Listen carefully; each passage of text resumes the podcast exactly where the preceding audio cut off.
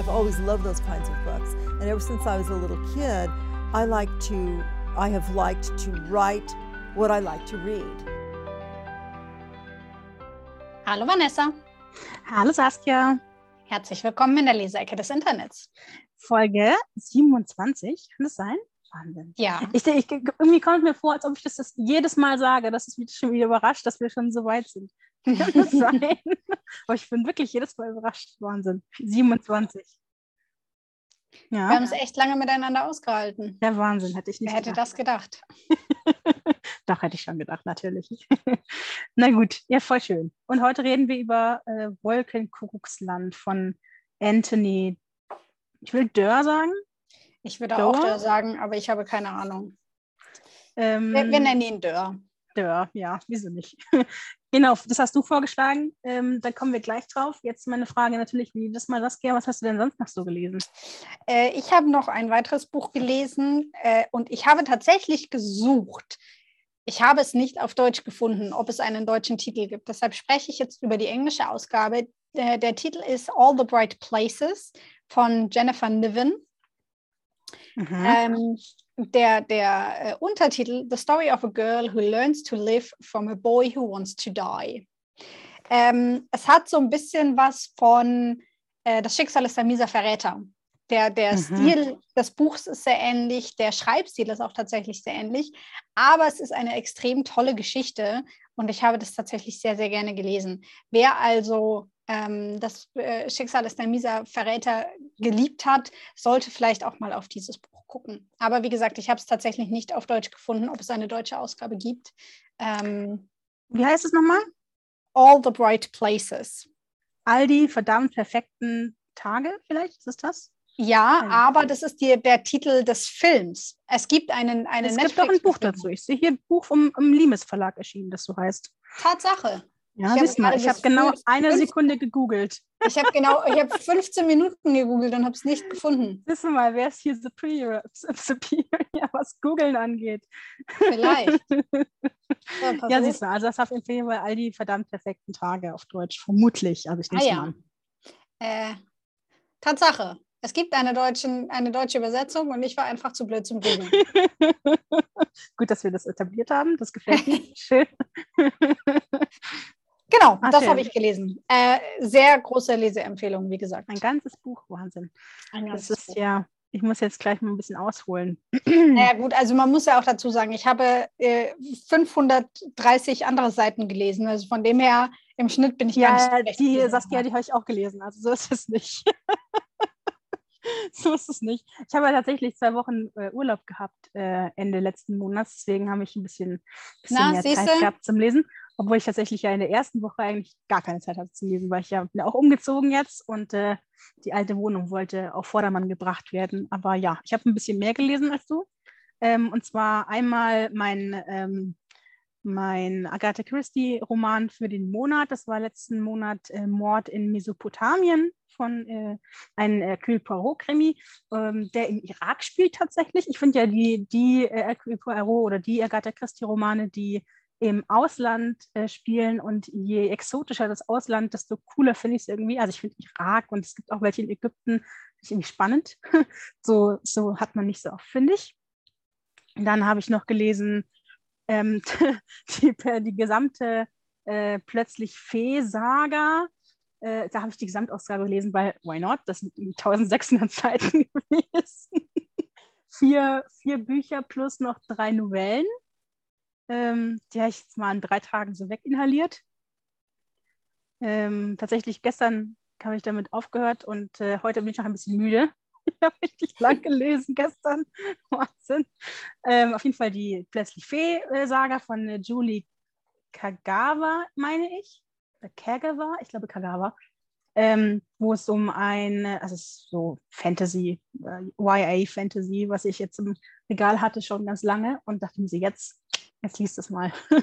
so im, im Zuge des Subabbaus. Deswegen, ja. Dann habe ich noch gelesen den vierten Teil von der Shadowhunter ähm, Reihe City of Fallen Angels. Ähm, weiß nicht, ob du das kennst, da gibt es auch eine Serie von. Achso, ich glaube, wir haben darüber geredet letztes Mal. Wir haben das letzte Mal darüber gesprochen, genau. Ja, jedenfalls habe ich da den, letzten, den vierten Teil gelesen und fand den so lala. Ähm, und dann habe ich noch gelesen äh, den ersten Teil der Infinitas-Dilogie von Marina Neumeier. Äh, Fluch aus Glut und Asche. Das ist auch so ein bisschen römisch angehaucht, mit römischen Göttern, was ich ganz gut fand. Also sehr Fantasy-lastig sonst bei mir gewesen, diesen letzten Monat. Jetzt mal abgesehen von Agatha Christie. Aber ja, ich mag Fantasy. genau, das habe ich, hab ich gelesen. Irgendwelche Leseempfehlungen dazu? Du bist ja manchmal oh. von, von, Fantasy so, naja, und dann hast du wieder Dinge dabei, wo du super begeistert bist. Ja, es ist immer so, es ist immer so durchwachsen. Entweder, entweder ist es so, ja, es kann man nett, das kann man lesen so, oder es ist so endgroßartig. Ähm, meistens ist es so mittel, aber ich mag es halt trotzdem gerne. äh, ich mochte tatsächlich Mord in Mesopotamien ganz, also sehr gerne, das kann ich empfehlen, äh, auch wegen dem Setting. Ich fand das Setting großartig, ich mochte das total gerne. Da geht es auch um Archäologen und so, das mochte ich sehr. Genau. Ähm, ja, sonst. Plötzlich Fee kann man gut lesen, denke ich, obwohl der vierte Teil so ein bisschen deprimiert war. Aber ja, mochte ich gerne. So viel okay. dazu. Ja, ich glaube, mehr muss man da jetzt auch nicht sagen. ähm, ansonsten, ich war, ähm, wann war das? Vor zwei Wochen? Also für die Leute, die in München wohnen oder in der Münchner Umgebung, auf dem Isar-Flohmarkt, äh, also Isar, mhm. Isar-Flohmarkt an der, an der Isar, Lisa heißt der. Da habe ich mir, ich glaube, vier Bücher, drei Bücher, ich bin unsicher. Drei Bücher habe ich wirklich gekauft. Ähm, den mache ich sehr gerne. Äh, der ist, glaube ich, im September wieder, falls, äh, mhm. falls da ähm, jemand ist von euch, der da in der Nähe wohnt, kann ich den sehr empfehlen. Übrigens, diesen, äh, diesen nächste Woche Sonntag, ich bin unsicher, der 31., 30., 31. das Wochenende, ja, in zwei Wochen. Also äh, nächste Woche, wenn die Folge rausgekommen ist, ist wieder der große Buchfolomarkt in äh, Gröbenzell. Äh, hm. Auch hier in der Nähe in München. Ähm, Im Sommer dieses ich, Jahr. Ja, weil er jetzt zwei Jahre ausgefallen ist wegen Corona oder ein Jahr ausgefallen, äh, wollen sie ihn jetzt nachholen im Sommer. Ich bin sehr gespannt. Ich werde auf jeden Fall hingehen. Der ist auf jeden Fall sehr äh, interessant und sehenswert. Und ist einfach groß, viele Bücher in einer riesengroßen Turnhalle und auch nicht, nicht teuer, also sehr günstige Bücher. Kann ja. ich sehr empfehlen. Mhm. Da waren wir bis jetzt immer zusammen, aber diesmal bist du nicht da, muss ich alleine gehen. Richtig, richtig. du wirst schon auch alleine was finden. Ich, ich bin, auch, bin auch gar nicht alleine. Ich gehe mit meinen Buchclub-Mädels ähm, aber ich meine, ohne dich alleine. aber so wird es bestimmt lustig. Genau. Ähm, ja, dann können wir eigentlich schon fast in Medias Res gehen. Oder möchtest du noch was erzählen? Nö. Lass Nö. uns in Medias Res gehen. Yay. Und zwar bitte, Saskia, du hast das Buch, äh, Buch vorgeschlagen. Erzähl was. Richtig. Äh, wir haben diesen Monat gelesen Wolkenkuckucksland, wie gesagt, von Anthony Dörr. Ähm, mhm. Das ist erschienen im Beck Verlag äh, letztes Jahr, 2.11.21. Äh, mhm. Insgesamt äh, ist das schon ein ganz schöner Wälzer mit 532 Seiten und äh, kostet 25 Euro für die Hardcover-Ausgabe. Ja, Taschenbuch gibt es noch keins. Man, Taschenbuch kann sein, dass es noch kommt. Ja. Genau. Was gibt es über den Autor zu sagen? Der Gutste ist am 27. Oktober 1973 geboren. Das heißt, der dürfte jetzt dann 50 werden, oder? Nächstes Jahr? Mm, 51, oder? Nächstes Jahr. Nee, 50. 52, ich bin unsicher. Egal, um die 50 ist auf jeden Fall. Um alt. die 50. Mathe? Nein. 66. 66. Ja. ähm, ist auf jeden Fall, wie gesagt, um die 50 und ist vor circa 50 Jahren in Cleveland in Ohio in den Vereinigten Staaten geboren. Hm. Ähm, wuchs dort auf, auch auf und machte dort 1995 seinen Abschluss in Geschichte am ah. Bowdoin mhm. College in Brunswick. Ähm, genau, also es kommt eigentlich aus der Geschichtsecke, hat dann aber relativ schnell auf den Schriftsteller gewechselt, ähm, es gibt von ihm bisher zwei Erzählbände und einen autobiografischen Bericht sowie zwei Romane. Der eine Roman ist eben den, den wir jetzt gelesen haben. Der zweite ist vor ein paar Jahren erschienen, Alles Licht, das wir nicht sehen. Ähm, da gab es auch relativ viel. Der war auf der New York Best, äh, Times Bestsellerliste und also relativ viel. Hat er sogar den Pulitzer-Preis gewonnen. Ja, wow. Ja, richtig. Für Belletristik. Mhm. Genau. Also alles Licht, das wir nicht sehen, war so ein bisschen hm, ein großer Deal. Ähm, genau, und äh, mehr gibt es auch gar nicht zu sagen, außer dass er mit seiner Frau und zwei Söhnen in Boise in Idaho inzwischen lebt. Boise, genau. Boise. So viel nicht, ist auch besser als Ohio. Ich weiß es nicht, ich kenne mich in Städten so nicht aus in den USA. Solange er da glücklich ist. Ich habe so ein bisschen die Befürchtung, dass es nicht mehr viel Unterschied macht zwischen Ohio und Idaho. da würde dir wahrscheinlich ein, Idaho, ein Idahoianer ähm, äh, widersprechen. Ja. Aber für uns war es das Gleiche. ja. Egal, weiter.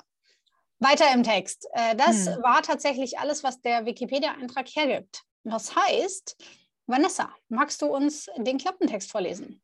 Ah, sehr gerne. Warte Sehr kurz. Ich muss kurz mein Buch umdrehen. ähm, badam, badam. Im Mittelpunkt dieses großen Romans stehen Kinder an der Schwelle zum Erwachsenwerden, die sich in einer zerbrechenden Welt zurechtfinden müssen. Anthony Doerr schreibt über menschliche Verbindungen miteinander, mit der Natur, mit früheren und zukünftigen Generationen. Ihm gelingt es, in diesem gleichzeitig wunderschön erzählten, außerordentlich spannenden und wirklich liebevollen Roman ins pulsierende Herz dieser Verwobenheit vorzudringen. Ähm, genau, es sind noch ein paar Zitate, aber die spare ich mir jetzt. Ähm, ja, das ist der Klappentext. Da Genau. kann ich mir überhaupt nichts darunter vorspielen. Tatsächlich, ich konnte mir gar nichts unter diesem Klappentext vorstellen. Vor allem-. Vor allem habe ich das nicht kommen sehen, was dann kam. Aber bevor wir da jetzt noch hingehen, ähm, mal ganz kurz auf, den, auf das Cover gehen. mhm. Und zwar muss, muss ich sagen, dass, äh, das ist eines der schönsten Bücher, die in meinem Regal stehen. Ähm, Mhm. Es ist so ein schönes Cover und ich liebe vor allem auch den Buchrücken. Also ich muss sagen, von vorne, wir haben ähm, ja das, der, den Titel Wolkenkuckucksland, Anthony Dörr, und das ist so blau, blaues Buch ähm, mit einer Wolke in der Mitte und so geometrischen Formen und im Hintergrund eben diese goldene Stadt. Ähm, und der Buchrücken, der, der sieht so aus wie so ein richtig altes Buch, aber halt nicht wirklich alt, sondern nur so auf das, auf das, äh, auf das, äh, na, auf den Umschlag gedruckt. Aber eben diese, hier diese Segmente, die du manchmal hast bei so alten Büchern. Versteht Ja. man, was ich meine? Ja, oben haben wir nochmal eine Wolke und es ist so blau und gold, goldfoliert und äh, ja, eben diese geometrischen Formen. Und ich finde den so, ich finde das so schön. Ich finde es richtig schön. Ja, ich finde auch, dass das Cover ist wunderbar geworden. Auch wie du sagst, der, der äh, Rücken, der Buchrücken Mhm. ist Beste. sehr schön. Und ich finde auch die, die Anspielungen auf dem Cover extrem schön. Also weil dieser blaue Mhm. Hintergrund, den du sagst, das ist ja ein altes Buch, Das Buch, ja. Mhm. auf das ja dann auch wieder im Buch bezogen wird. Ähm, Ja. Es ist richtig schön. Ja, und ich mag also- diese Goldfolie. Das ist Mhm. toll, total. Also ich bin selten so begeistert von dem, von dem Cover gewesen, glaube ich, in diesem Podcast. sind ja auch ein bisschen so die Vögel weg, weg, wegfliegen, oben rechts an der Seite. Mega. Ich liebe das. es ist auf jeden Fall schon mal ein gutes Buch fürs ins Regal stellen. Das ist richtig. Also auch wenn ihr es nicht lesen wollt, äh, wenn ihr einfach nur ein hübsches Regal möchtet, dann kauft dieses Buch. das ist echt richtig schön. So ist es.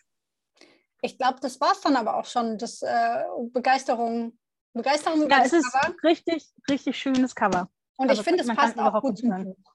Das ist richtig, ja. Ähm, ja, Ja, Punkt. Punkt. so, wenn wir so weitermachen in dem Tempo, wird es heute eine schnelle Folge. Wenn wir das auf 530 Seiten gelesen haben, sind wir in fünf Minuten Ja, pass auf, jetzt muss irgendjemand gleich den Text, den Text zusammenfassen. Das kann dauern.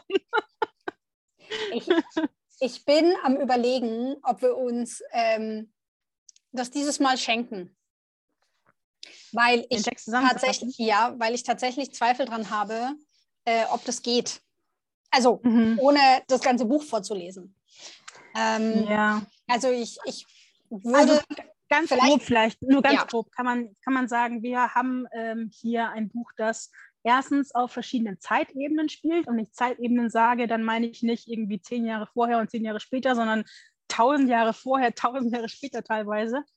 Ähm, und zwar haben wir eine Geschichte, die spielt ähm, um äh, 1453. Das ist das Jahr, in dem Konstantinopel von den Os vom Osmanischen Reich eben eingenommen wird. Das war die, der, Konstantinopel war die letzte hier byzantisches Reich und so, wurde von den Türken eingenommen. Wir haben eine Geschichte, die spielt im Konstantinopel, das ist die Anna. Ähm, und wir haben eine Geschichte, die spielt au außerhalb von Konstantinopel in, diesem Angr dieser angreifenden ähm, na, hier Armee. Habe ich vergessen, wie heißt der Kerl? Äh, Oma oder so? Omer? Omer. Omer, genau. Ähm, das ist der. Und dann haben wir noch eine zweite Storyline. Das ist, ähm, mh, ja, das, wird schon schwierig. Also wir haben, ähm, also es heißt zwei Storylines. Wir haben einmal die gleichen Personen irgendwie in ihrer Jugend und dann nochmal 2020. 2020 haben wir diese Geschichte von ähm, dem Jungen, wie heißt er gleich nochmal? Simon ähm, Seno. Simon, genau. Simon ich würde ähm, vielleicht zu, zur Klarstellung im Vornherein, womit wir in dieser Geschichte zu tun haben, möchte ich mal sagen, ja. sind fünf Erzählstränge von fünf Personen, die teilweise irgendwann zusammenfließen, aber nicht zwingend. Also wie Vanessa gerade schon gesagt hat, Omer und Constanze, äh, äh Entschuldigung, Anna. Omer und Anna, äh, die eben dann in den 1450ern zusammenkommen diese zwei ja. Stränge überlagern sich irgendwann. Dann haben wir eben einen Strang relativ aktuell zwischen Zeno und Seymour, die sich irgendwann überlagern, wo man ja. über Zenos Geschichte einfach noch viel mitkriegt. Und dann gibt es noch den Erzählstrang von Constance, die irgendwann in der Zukunft äh, spielt. Man weiß nicht so ganz genau wann. Es gibt immer diese Missionsjahre, äh, weil ein Raumschiff abgehoben ist. Aber ähm, wann genau? Aber man weiß schon so ungefähr wann. Doch, ja, doch, äh, weil man ja nachher herausbekommt, dass ähm, 2020 ist ja diese, Geschichte in der Bibliothek, wo Seymour äh, diese Bombe in die Bibliothek bringt, in der Seno ist mit so paar Kindern, wo sie eben dieses Wolkenkuckucksland aufführen wollen oder proben gerade. Ähm, und eins von diesen Kindern ist die Urgroßmutter von dem Vater von Constance. So. Ja, genau. Also es ist nicht tausend Millionen Jahre später, sondern es ist schon Aber noch relativ nah. Ja, es ist schon noch relativ nah an der Mittelgeschichte. So, ja. Ähm, Genau, also es ist eben diese 2020er Geschichte, ist, wie ich gerade gesagt habe, eben Seymour, der, ähm, ich weiß nicht, der ist vielleicht so 18, 19 oder so, hat sich äh, radikalisiert, äh, will irgendwie so, weiß nicht, ist für die Umwelt oder was und will dann ein Zeichen setzen, indem er dann in dieser Bibliothek eben eine Bombe hochgehen lässt. Ähm, und ähm, in der Bibliothek oben, in den Räumen über der Bibliothek, ist eben äh, Seno mit so, ich weiß nicht, fünf, sechs Kindern oder so, die dann eben äh, dieses ähm, na, Theaterstück proben, das eben Wolkenkuckucksland heißt. Ähm, und ähm, genau, der Seno stirbt dann auch bei dieser Aktion und Seymour geht dann nachher ins Gefängnis. Vorher wird man aber auch noch äh, von der Kindheit von Seno, der schon viel älter ist als Seymour, ähm, erfahren, der eben, der eben ähm, na, jung seinen Vater verloren hat im, im, Krieg und dann der später auch in den Koreakrieg gezogen ist, dann wieder zurückkam, schwer verletzt und alles. Und äh, Seymour, der eben, ich weiß nicht, wird nicht, wird nicht explizit gesagt, aber ich nehme an, er wird autist, ist autistisch anscheinend. Mhm. Ähm, der eben viele Probleme hatte in der Kindheit, sich nicht so wirklich einfinden konnte, deswegen ein einfaches sagen wir, Target war ähm, für, diesen, für diesen Menschen, der, der, durch den er sich dann radikalisiert hat. Ähm, das ist das. Dann haben wir noch ähm, eben Constance, die dann äh, Mädchen ist, das auf einem Raumschiff oder was äh, geboren wurde, die dann irgendwie die Menschheit von der Erde, weil der ist irgendwie, weiß nicht, Naturkatastrophen und so ging nicht mehr. Ähm, deswegen sind sie in so einem Raumschiff und wollen dann irgendwie ein besseres Leben finden oder was. Ähm, und diese ganzen Geschichten, diese, diese ganz frühe in Konstantinopel, dann später in den USA irgendwo, ich weiß gar nicht mehr, wo es genau war, ähm, und äh, in äh, diesem Raumschiff durch diese drei Geschichten ähm, ist eben immer präsent, was es so ein bisschen verbindet, dieses, diese, diese Geschichte von, vom Wolkenkuckucksland. Das ist ein, ähm, ich weiß nicht, äh, äh, griechischer, griechischer Text äh, aus dem, ich weiß nicht, ersten oder zweiten Jahrhundert, irgendwie sehr alt auf jeden Fall, ähm, von Antonio Diogenes, mhm. meine ich. Und äh, das ist eben ein Text, den ähm, Anna im Konstantinopel von, von irgendeinem alten Mann bekommt und dann auf diesen Text aufpasst. Das ist äh, Zeit ihres Lebens ihr größter Schatz. Ähm, später heiratet sie dann ja Omir oder Omer, ich weiß nicht, wie man es ausspricht, ist auch egal.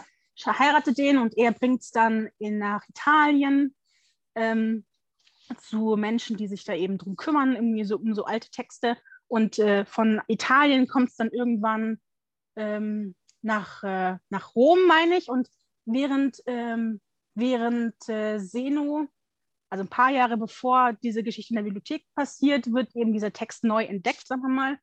Und äh, Seno ähm, übersetzt ihn dann so für sich selber ähm, und für die Kinder auch. Und dann, äh, dann ähm, eben wird dieses äh, diese, diese Komödie, ich weiß gar nicht, dieses, dieser, dieses, dieses Stück eben aufgeführt von oder geprobt von den Kindern. Ähm, und äh, eben dadurch, dass äh, eins von diesen Kindern diese Urgroßmutter war von dem Vater von der Konstanz, die dann auf diesem Schiff dann ist, ähm, so kommt es dann auch zu ihr. Das heißt, äh, diese, diese Geschichte ist präsent und wichtig in allen diesen drei Erzählsträngen. So, jetzt habe ich viel geredet. Aber es ist auch wirklich kompliziert, muss man sagen. Richtig. Also dadurch, dass sich, wie gesagt, diese, diese fünf Handlungsstränge, die entwickeln sich erstmal völlig parallel, ohne ja. irgendeinen Zusammenhang. Und irgendwann merkt man dann, ja. ja. irgendwann merkt man dann schon, dass sie eben alle irgendwie mit diesem Buch zu tun haben. Ja. Aber das war es dann auch erstmal, sage ich mal. Und erst zum Schluss, auf den, äh, ja. wenn überhaupt auf den letzten 100 Seiten, vielleicht waren es auch nur die letzten 50, ich weiß es ja. nicht, ja. Ähm, fließen die so alle ineinander. Und erst dann macht es tatsächlich Sinn, Sinn das auch tatsächlich als ein Buch zu schreiben. Bis dahin habe ich mir oft so gedacht, so, naja, okay, ob das jetzt ein Buch hätte werden können, hätte auch fünf werden können. Ich muss ganz ehrlich sagen, ich muss das ehrlich sagen, so die ersten 100 Seiten oder so, dachte mir so, was will der Mann von mir? Was ist los? was ist los so ungefähr? Weil es waren ja wirklich drei, also auf den ersten Blick hat es ja überhaupt nichts miteinander zu tun. Ich meine, okay, mhm. du hast ja diese, diese Geschichte so, aber, aber äh, was willst du? Was willst du? Was ist der Punkt? Er kam nicht auf den Punkt und ich habe immer diesen Punkt gesucht und er ist nicht auf den Punkt gekommen. Ähm, und äh, mhm. es hat mich unfassbar genervt. Also ich, bestimmt die, die nächsten 200, 300 Seiten hat mich das noch genervt. Ich meine, dann hat es mich irgendwann schon, ähm, die, die Geschichten so für sich selber waren dann schon interessant so, aber mir hat der Punkt gefehlt und ich fand mhm. bestimmt bis fast bis zum Schluss hat mich das genervt, dass, dass dieser Punkt einfach nicht kam. Ah, und ich habe genau gesehen, ich habe mein Buch ich gebraucht gekauft und ähm, in dem Buch ist so ein Lesebändchen drin. Ich habe genau gesehen, wo die andere Person, die das Buch vor mir hatte, aufgehört hat zu lesen. Ich dachte mir so, okay, ich, ja, ich fühl's, ich fühl's, ich kann genau verstehen, warum du keinen Nutzen mehr hattest. Du musst echt richtig kämpfen teilweise durch dieses Buch, bis du zum, also bis du eben fast ganz am Schluss endlich auf diesen Punkt kommst. Mhm. Und es ist frustrierend tatsächlich teilweise gewesen, finde ich. Also für mich wenigstens. Das hat man ihm bei seinem ersten Buch äh, auch vorgeworfen, dass er, mhm. dass er ewig braucht, um mal tatsächlich klar zu machen, worum soll es denn gehen. Ähm, also es ist keine leichte Lektüre. Es ist nicht, was man sich jetzt mal hinsetzt und mal eben schnell durchliest. Äh, und ja. ich fand auch am Anfang, dadurch, dass die Geschichten sich so ähm, parallel entwickelt haben, diese Sprünge viel zu schnell ähm, zwischen den Kapiteln, also zwischen den ja. Leuten dann auch. Ja. So, dann, dann springt man von Anna zu Konstanz in fünf Seiten und also mhm. eigentlich ist an beiden Geschichten nichts wirklich passiert. Und man denkt so, okay, ja. äh, und jetzt wird man schon wieder rausgerissen. Und, ja, das ist nervig gewesen. Mhm. ich dachte mir auch so, ich weiß nicht, ähm, anfangs hattest du eben nur diese Geschichte ja von, also das heißt nur, äh, hattest du diese Geschichte von Seno, ich glaube, damit hat angefangen, mit Seno und äh, Simo in dieser Bibliothek. Und mhm. ich dachte, okay, Seno ist alt, richtig alt und bei Sima wusste man es noch nicht am Anfang noch nicht so ganz genau, aber auf jeden Fall jünger als äh, Seno. Und auf einmal ging es dann aber um, um Seno, wie er jung war. Und ich dachte mir, was willst du denn jetzt von mhm. mir? Was ist jetzt los? und ich dachte mir so, was, was? Und ich habe den, ich habe die Verbindung nicht gesehen, weil man konnte sie nicht sehen. Aber das hat mich so genervt, also wirklich. Ja. Aber dann, ich muss dann ganz ehrlich sagen, als ich dann am Schluss, am Schluss da, dann soweit war, dass ich gesehen habe, okay, ah, und das ist so und so ver, ver, ver, vernetzt und ah, und da, okay, da sehe ich jetzt die Verbindung und jetzt, ach so, okay, weil dann fand ich es dann wieder, dann fand ich dann wieder gut, so auf einmal. Ich habe mich mhm. 400 Seiten oder so, fand ich ganz grässlich, ich habe mich richtig geärgert die ganze Zeit. Und dann auf den letzten 50 Seiten, wo er dann alles zusammengezogen hat, diese ganzen Stricke äh, fest angezogen hat und es hat irgendwie ein Bild ergeben, da dachte ich mir so, ja, yeah, wie krass, wie krass. Und dann fand ich es gut und dann habe ich es war ich zu Ende mit dem Buch und dann dachte ich mir so, mache ich das jetzt oder mache ich es nicht? Und ich war mir nicht sicher, was die Antwort ist. Aber ich weiß nicht. Bin wenigstens froh, dass es sich gelohnt hat, durch diese 500 Seiten nicht zu kämpfen. Ich bin so wenigstens etwas. Also ich würde sagen, für mich persönlich hat es sich gelohnt. Ähm, mhm. Auch weil dann eben diese Verknüpfungen kommen zu, zu den alten Büchern. Ja? Ähm, und es geht ja im Prinzip, also dieses ganze Buch dreht sich ja um alte Bücher. Ähm, das ist ja schon so ein, so ein grundlegendes Thema. Ja. Ähm, also auch Seymour hat ja so seinen, seinen Wohlfühlort in einer Bibliothek zum Beispiel. Ähm, ja. Und ist es so? Ja, der, der geht auch immer in die Bibliothek, ähm, nachdem die Eule weggeflogen oder vertrieben wurde, oder das weiß man ja nicht so ganz. Ähm, und danach ist er ja immer in der Bibliothek anzutreffen und arbeitet hm. da. Okay. vielleicht, vielleicht überlege ich, überlesen, es kam mir jetzt gerade nicht bekannt vor, aber okay, ich vertraue dir mal, dass es richtig ist. ähm, und Anna hat ja grundlegend, also ja. da ist das ja relativ mhm. klar. Ähm, und auch Constance ist super gerne in dieser virtuellen Bibliothek, die da auf diesem Schiff aufgebaut wurde.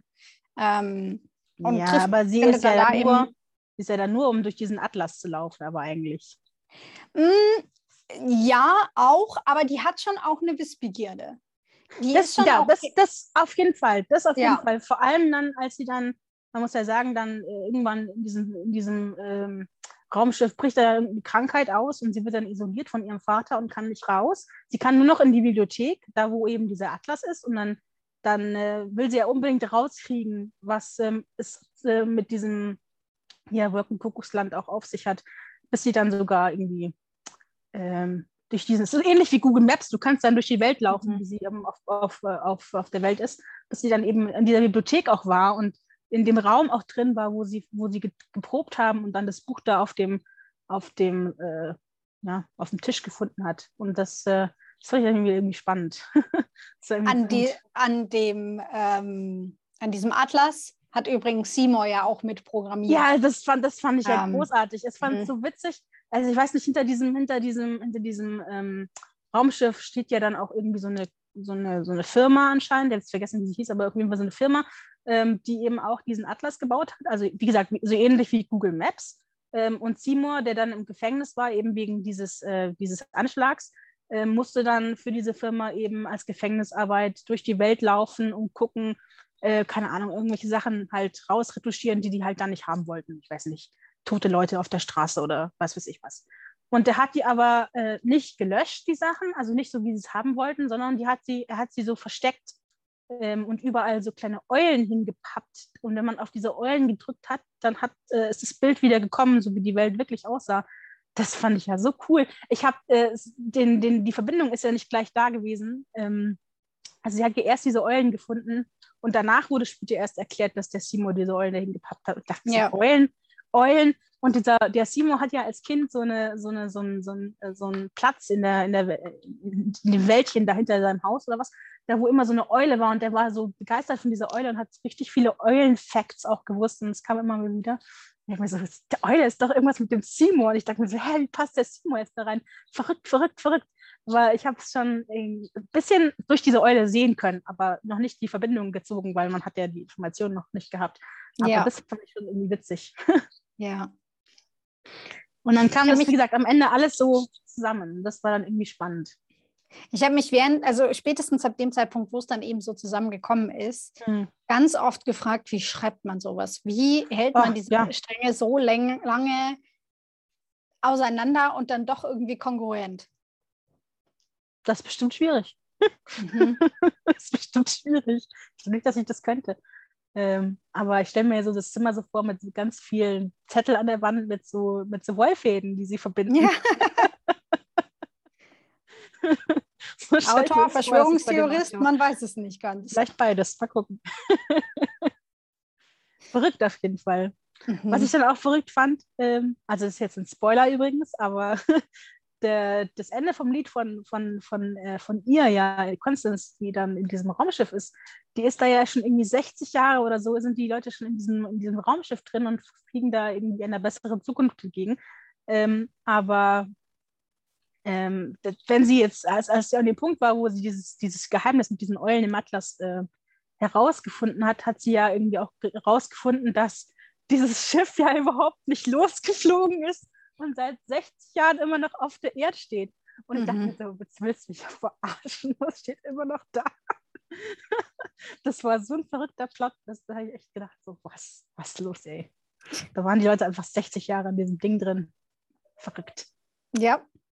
Aber ich halte das noch nicht mal mehr für so unrealistisch. Ganz ehrlich, sollten wir irgendwann mal, also wenn man sich jetzt mal anguckt, wer auch so in diesem ganzen Race to Space irgendwie mit drin ist, Mhm. sollten wir das tatsächlich irgendwann mal brauchen, dass wir offensichtlich die Erde verlassen oder jada jada. Und da lässt sich irgendwie Geld rausschlagen, Leute in so ein Raumschiff, also Ja. mit der Illusion des Raumschiffs stimmt ja. zu ja. locken und dann einfach zu sagen, heben wir halt einfach nicht ab. Ich halte das gar nicht für so unrealistisch. Muss man denen ja nicht sagen. Aber Richtig. trotzdem verrückt, dass die auch so lange einfach Voll. da drin überlebt haben, so ungefähr. Mit, die haben ja nichts von draußen gekriegt. Ja. Verrückt. Ja, das ist schon Also- auch eine gewisse Planungs-Effort. das Ja. muss man schon auch wollen, so viel Planung da Absolut, reinzustecken. ja. Also du hast echt alles in diesem Buch so ungefähr. Du hast äh, hier Geschichte. Ich habe das so ein bisschen hier, nicht Fakten gecheckt, aber so ein bisschen nachgelesen von wegen Mhm. ähm, Byzanz und Konstantinopel und so weiter. Ähm, und dann habe ich, dann hast du ja noch äh, hier Koreakrieg, ähm, dann hast du noch ähm, hier, weiß nicht, alles Mögliche, hier Raumschiff, was verrückt oder nicht, dass, dass du Raumschiff im gleichen Buch hast wie einfach die Eroberung von Konstantinopel 1453. Ja, Was wer schreibt zum Buch, ey? Verrückt. Und es macht total Sinn und es kommt irgendwie zusammen und äh, ist verrückt irgendwie. Also äh, die, die Imaginationsgabe von dem Mann ist schon, ist schon High-Level. ja, auf jeden Fall ähm, bewundernswert. Ja, das kann man sagen. Ich bin mir immer noch nicht sicher, ob ich wirklich, ob ich das wirklich mag, das Buch, aber es ist auf jeden Fall bewundernswert und äh, fantasiereich, das kann man sagen. Ja, ja.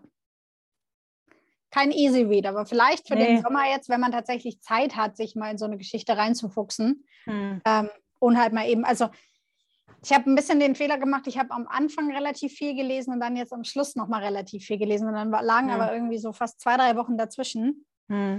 Und dann wieder reinzukommen, war ein bisschen schwierig. Nee, ich habe das in drei so Tagen. viel in drei passiert. Tagen habe ich das gelesen. Plumps, plumps, Ähm. plumps. Durchgesuchtet. Ja, Oder durchgekämpft teilweise tatsächlich, ja. Ähm, ja, es ist ein gutes, also es ist ein Buch, was man lesen sollte, wenn man Zeit hat. Das schon, Ja. ja. und das ist, wie gesagt, keine leichte Lektüre. Nee, Ähm, man muss viel mitdenken. ja, Man muss viel mitdenken und mitdenken. dranbleiben. Hm. Ich fand es auch, ich weiß nicht, ich spreche jetzt kein Altgriechisch, aber ähm, du hast ja immer mal wieder auch so, so Teile, die einfach, einfach in griechischen Buchstaben auch da standen. Mhm. Oder äh, im um Umlaut oder wo sie dann über Antonio Diogenes schreiben oder du hast dann immer zwischen den Kapiteln so kurze Auszüge von, von diesem eben, von diesem Stück, um das es dann geht, dieses Wolkenkuckucksland von äh, Antonio Diogenes, den es übrigens wirklich gab. Ich habe den gegoogelt.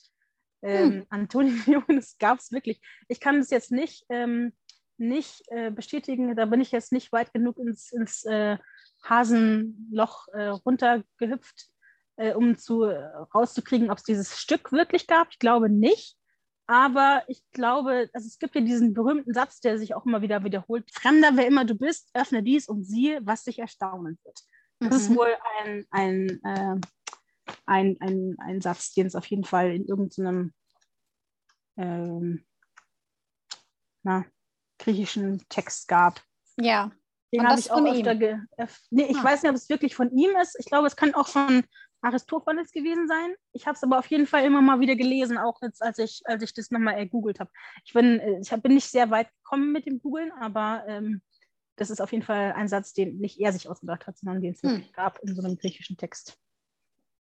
Müsste man vielleicht nochmal noch mal nachlesen, aber äh, Ja. es gab auf jeden Fall Antonio Diogenes, das gab, den gab es wirklich und dieser Satz ist auch ein Satz, den's, den, der wirklich geschrieben wurde von einem alten Griechen. Und ich finde es einen schönen Satz tatsächlich. Ist es, ist es tatsächlich, ja. Das ist ein guter Satz, den du vorne an eine Bibliothek schreiben könntest. Und ich Ja. glaube auch, da stand, stand er nicht auch auf, dem, auf der Tafel irgendwie vor der Bibliothek? Ich bin unsicher, weiß ich nicht. Jedenfalls ist es ein guter Bibliothekssatz. Also wenn jetzt irgendwelche Bibliothekare zuhören, hier, hint, hint. da habt ihr eine Idee.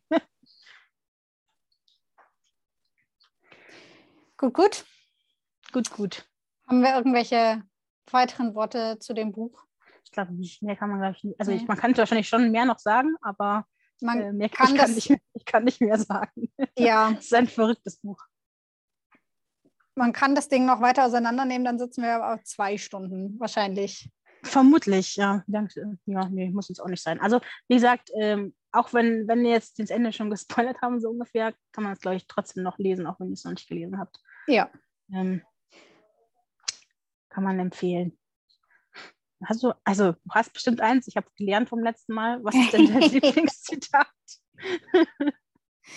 Ähm, mein Lieblingszitat ist ungefähr eine Hälfte. Mhm. Ähm, du hattest ja vorhin schon gesagt, Zeno ist eben im ähm, Koreakrieg mit dabei und lernt dort den Briten Rex kennen. Oh, oh, okay. Ähm, Das ist noch eine weitere. Jetzt habe ich kurz Angst, dass du das gleiche Zitat hast wie ich. Okay, ich. mal gucken, mal gucken. Ähm, auf jeden Fall sagt Rex äh, oder spricht Rex äh, über alte Texte mit ihm. Ja.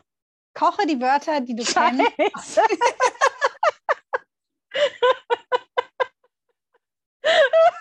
Wow! Genau diesen Satz. Das ist so scheiße, ey. Das ist schon das zweite Mal, dass es passiert. Saskia. Jetzt komm und sag es zu Ende. Es, es spricht für das Buch, möchte ich, oder für uns, wenn wir dieselben Zitate. Anyway, ähm, ich, ich lese kurz unser Zitat vor. Ja, bitte. Koche die Wörter, die du kennst, auf ihr Skelett herunter, sagt Rex. Und für gewöhnlich entdeckst du ihre Ahnen, wie sie zwischen den Knochen hocken und zu dir aufsehen. Ist das scheiße jetzt, Saskia? Nein, nein das ist jetzt so. Ähm, da müssen wir jetzt durch. Ich habe kein zweites Zitat auch nicht. Ich habe nur das eine. Das war auch mein, das war auch mein Zitat. Warum hast du es genommen? Mm, Ich weiß nicht, ob ich es schon mal erwähnt habe, aber ich habe ja Romanistik studiert. Ähm, und ähm, da habe ich mich so wiedergefunden, so Mhm. in so einem, in so einem, in so einem ähm, Sprachwissenschaften-Seminar, weil genau das ist es ja, was, was Sprache und was Wörter so ausmachen, so von wegen, du kannst so weit zurückgucken, wenn du dir nur die Wörter anschaust, die wir heute benutzen. Und das ist so spannend, finde ich. Mhm. Ähm, das ist richtig spannend. Also Etymologie ist sowieso richtig, richtig spannend. Ähm, und ich kann es mir so, so gut vorstellen. Also die Szene ist ja, die sitzen irgendwie in Gefangenschaft, also sie sind ja gefangen genommen worden in Korea. Und er und der Rex waren eben bei zwei, zwei, zwei Gefangene. Und Rex ist eigentlich ein Schullehrer für griechische, für griechische Sprache gewesen oder Altgriechisch. Und der hockt dann da und, und spricht so über, über sowas, was ihn so, was ihn so, was so eine Leidenschaft einfach von ihm ist. Und dann hockt er da und erzählt leidenschaftlich von, von griechischer Sprache und von Sprachwissenschaft. Und dann dachten wir so, yeah, das ist so, so eine skurrile Szene irgendwie, aber irgendwie auch gut. So, Mhm. und dann dachten wir so, ja, das kann ich gut finden, das finde ich spannend. Mir richtig leid getan, weil, weil, weil Seno ja unfassbar verknallt war dann in Rex, dass die nicht zusammengekommen sind. Das Ja, schade. ja, das war ein bisschen schade und traurig. Ja. Naja. Aber ja, warum hast du genommen? Ähm, also ich bin der festen Überzeugung, und das geht auch so ein bisschen auf das, was du gerade gesagt hast, ähm, Sprache macht Kultur. Mhm. Ähm, und man lernt Leute oder man lernt, wie sage ich das jetzt am besten? Warte. Man kann Kulturen nicht ohne die Sprache lernen und verstehen. Ähm, andererseits kann man auch die Sprache nicht lernen und verstehen ohne den Kultur-Background. Ähm, und ich finde, dieses Zitat sagt sehr schön, warum.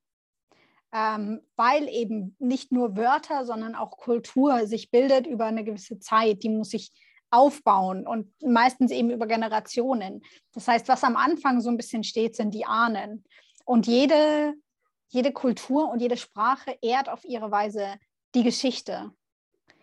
Ähm, und dieses Zitat äh, hat es irgendwie für mich auch, also es ist auch, sag ich mal, Teil dieses Ausdrucks. Hm. Ja. Und man muss sagen, es ist einfach auch sprachlich wunderschön. Also koche die Wörter, die du kennst, auf das Skelett herunter mhm. und für gewöhnlich entdeckst du die an, wie sie zwischen den Knochen hocken und dir aufschauen. Das ist so, also sprachlich ist das richtig, richtig schön gelöst, finde mhm. ich. Also du kannst, du kannst zwar sagen, okay, schau dir den Wortstamm an und dann äh, kannst du es irgendwie ableiten oder so, aber dann sagen, nein, das sind Skelette und die Ahnen mhm. sitzen zwischen den Knochen. Das ist doch richtig, also ich finde es richtig cool. Ich richtig, ja. Sprachlich finde ich es richtig ein schönes Bild. Ja. Ähm, und es ist so ein bisschen, passt zum, zu dem Setting da, von wegen in, im, im Korea-Gefängnis oder was, äh, von wegen Skelette und es ist so ein bisschen düster und es ist irgendwie das passt stimmt. super. passt super. Mache ich gerne. Ja. Also ich meine, man kann, man kann schon was, man kann was sagen, aber man kann es halt auch, man kann es auch in, mit Worten malen. Das sind zwei verschiedene Sachen. Und der hat viel gemalt und nicht nur einfach was gesagt. Ja. Das fand ich schön. Ja. ja.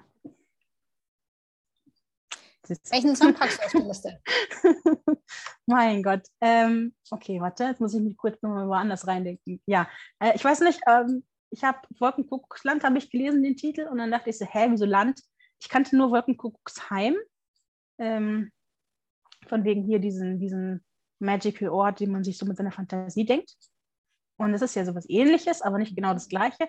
Und dann dachte ich mir so, okay, was für ein Lied könnte ich mir da denken? Also ich habe über das Lied nachgedacht, bevor ich das Buch gelesen habe. Warum auch immer, keine Ahnung. Und dann dachte ich so an ähm, Somewhere Over the Rainbow. Hm, mhm. Von, ich glaube, Judy Garnett singt das. Kann es sein? Ich bin unsicher gerade. Also in, in der ursprünglichen Version aus dem Zauberer von Oz, ja. Ja, genau, das meinte ich. Mhm. Jedenfalls Somewhere Over the Rainbow, dieses dieses, wo du das Knacksen hinten noch im, im in der mhm. Aufnahme hörst, weil es irgendwie so alt ist. Äh, ja, Judy Garn, genau. Ähm, das würde ich gerne auf die Playlist setzen. Mhm. Einfach weil du auch diese Sehnsucht in, diesem, in dem Lied hast und ich fand, es passt gut zu dem Titel. Nicht unbedingt zum Buch, aber zum Titel. Ähm, ich setze was auf die Liste, was, glaube ich, ganz gut zum Buch passt. Auch so ein mhm. bisschen eben, dass dann doch irgendwie am Schluss alles zerfällt früher oder später ein Buch, das ist ja auch ein Thema des Buchs, wie konserviert man denn Bücher überhaupt? Wie bringt man denn Geschichten von einer Generation in die nächste? Mhm. Ähm, deshalb möchte ich das Lied Zu Asche, zu Staub von, ich hoffe, ich spreche das jetzt auch richtig aus, Severia auf die Liste setzen. Mhm. Das ist ursprünglich aus dem Soundtrack von Babylon Berlin. Mhm. Ähm, ja, aber der Titel, finde ich, passt da ganz gut zu diesem Motto im Buch. Okay. Ja, schau mal, dann haben wir das auch geschafft. es fehlt eigentlich nur noch eins oder habe ich was vergessen? Ich glaube nicht, oder? Nö. Es fehlt nur noch hier, genau, und zwar ist jetzt vielleicht ein bisschen ein ungewöhnlicher Buchtitel für mich. Ähm, und zwar würde ich gerne einen Thriller vorschlagen. Wir hatten schon länger keinen Krimi-Thriller mehr, deswegen dachte ich, mal wieder mhm. dran. Ist jetzt kein, ist kein, äh, also ich weiß nicht, so gruselig, ich hoffe jedenfalls nicht, dass es so gruselig wird, weil gruselig kann ich nicht so gut vertragen. Aber es ist ein Jugendthriller von, ähm, ich habe vergessen, wie sie heißt, Angeline Boulay. Angeline mhm. Boulay, ja. Das heißt Firekeeper's Daughter. Mhm. Und soweit ich das verstanden habe, hat es so ein bisschen was mit, äh, also es ist ein Jugend, Jugendthriller, hat was mit äh, indigenen Einwohnern von den USA mhm. zu tun. Deswegen fand ich das ganz spannend ähm, und deswegen würde ich das gerne lesen mit dir im nächsten Monat. Okay. Firekeepers Daughter aus dem, ich glaube, CBJ-Verlag oder CBT-Verlag. Ich glaube, CBJ-Verlag, ja. Mhm. Genau, bin ich sehr gespannt. Okay. Dann lesen wir also im nächsten Monat Firekeepers Daughter. Mhm. Ähm, ihr lest gegebenenfalls, wenn ihr jetzt Lust habt auf etwas schwerere Lektüre, ähm, Wolkenkuckucksland. Und wir sehen uns äh, im nächsten Monat wieder. Dann hören wir uns nächstes Lied, genau. Ähm, bis dahin, äh, lest schöne Bücher, ähm, folgt uns auf Spotify oder iTunes, äh, auf Instagram, äh, leseecke.internet oder schaut auf unserer Website vorbei, ähm, www.leseecke-internet.de. Da würden wir uns freuen. Ähm, wenn ihr Wolkenkokosland gelesen habt, sagt uns gerne, wie ihr es fandet. Das interessiert uns natürlich auch. Und dann äh, verabschieden wir uns bis zum nächsten Mal. Genau. Bis dahin, schönen Sommer. Ciao. Tschüss.